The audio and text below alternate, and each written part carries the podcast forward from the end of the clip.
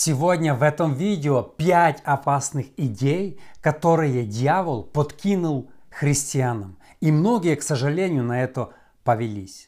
Друзья, всем привет! Роман Савочка здесь и добро пожаловать на Штунда ТВ. Библия ясно учит, что дьявол есть отец лжи, или в украинском языке это более доходчиво батько брехни.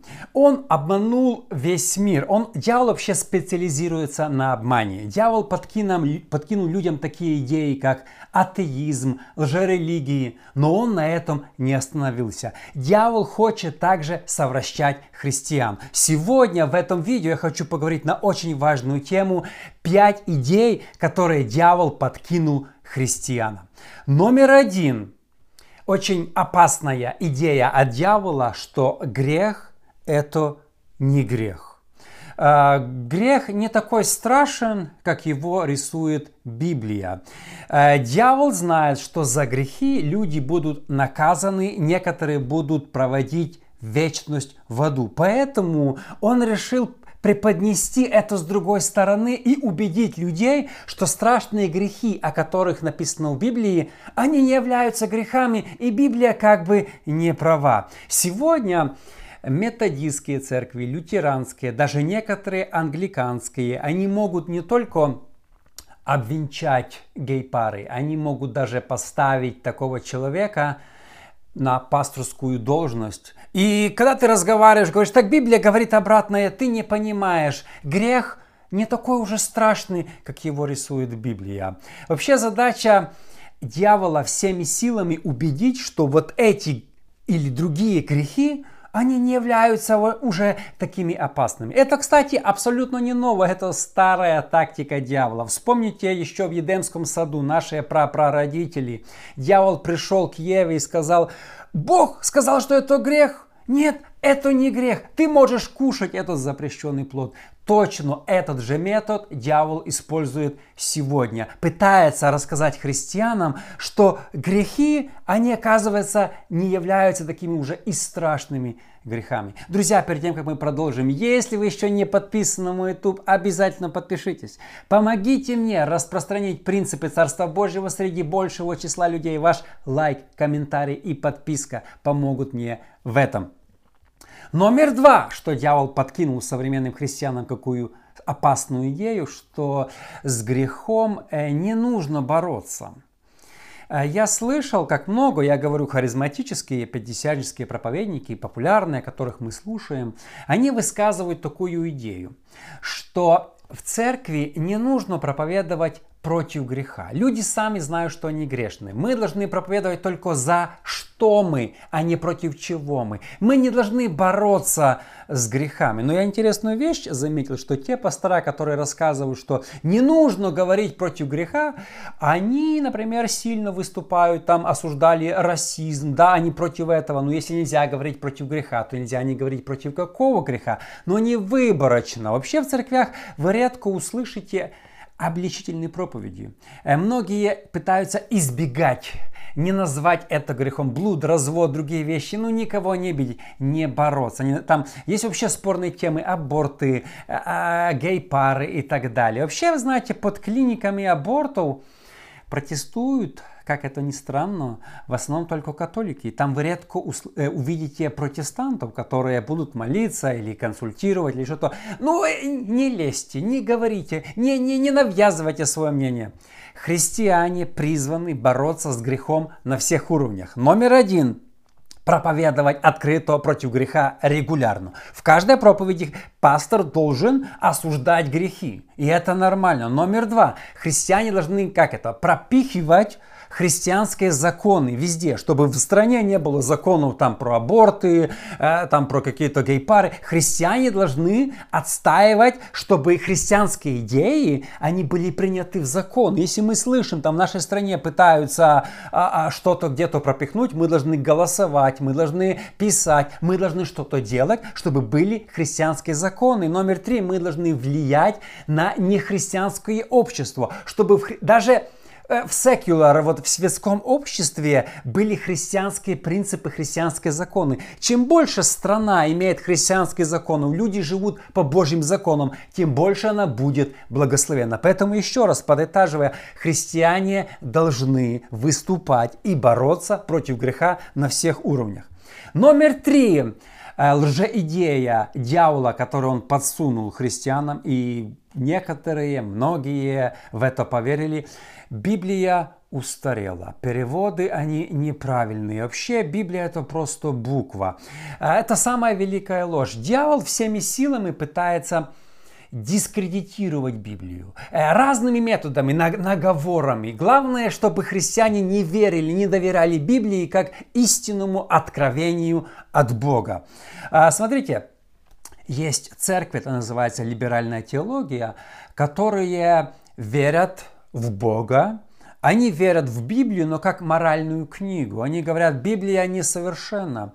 Например, э, чудеса Иисуса, что Иисус ходил по воде, что Иисус творил хлебы, что Иисус воскрешал. Это неправда. Там есть хорошие принципы, там э, какие-то блаженства, но чудеса Иисуса, потопа не было, а эволюция существует, Бог не творил Адама и Евы. И вы знаете, что очень много престижных университетов, Гарвард, Ель, которые были тренингами христианских пасторов сегодня проповедуют либеральную теологию, что, мол, а, Библия, она не научная книга, это просто так, для морали. А второе, некоторые сегодня харизматические, пятидесятнические э, пастора, они учат, что, мол, э, Библия это буква, а буква убивает. Откровение от Бога, внутренний голос важнее Библии. Пророчество важнее Библии. Если ваш внутренний голос или пророчество противоречит Библии, это лжепророчество и лжеоткровение. Понимаете? Были в Евангелии, потом в Америке такие квакеры. Они посчитали, что откровение от Бога, внутренний голос Духа Святого важнее якобы Библии. И сегодня, когда вы посмотрите на квакеров, они далеко-далеко отклонились. В Украине были молокане, которые тоже считали, что откровение от Бога выше Библии. Когда человек начинает пренебрегать Библией, он далеко заходит. Дьявол его соблазнит и увлечет. Мы должны понимать, Библия непогрешимая единственное Слово Божье. Еще есть нападки на Библию, я много раз слышал, э, в Библии много ошибок. Эм, э, переводы неправильные. Вот эти католики-монахи, они дописали много вещей, которых не было в оригинале. Они упустили много вещей, которые были в оригинале. И разные там эти, понимаете, кто переписывал Библию, кто переводил Библию. А, это монахи. Нет, там много ошибок. Не переживайте. Бог побеспокоился, чтобы Библия в оригинале дошла безошибочно к нам. Каждый стих, он Богу духновен. Если вы ищете ошибки в Библии, постоянно там на, наговариваете на переводы, вы можете далеко зайти, потому что задача дьявола любыми методами оклеветать, опровергнуть Библию и рассказать, вы не можете на нее полагаться, там то ошибки, то переводы, то это. Но для христиан это единственное богодухновенное Писание. Номер четыре. Большая ложь дьявола, кстати, в которую верят очень многие тоже сегодня, стала очень популярной.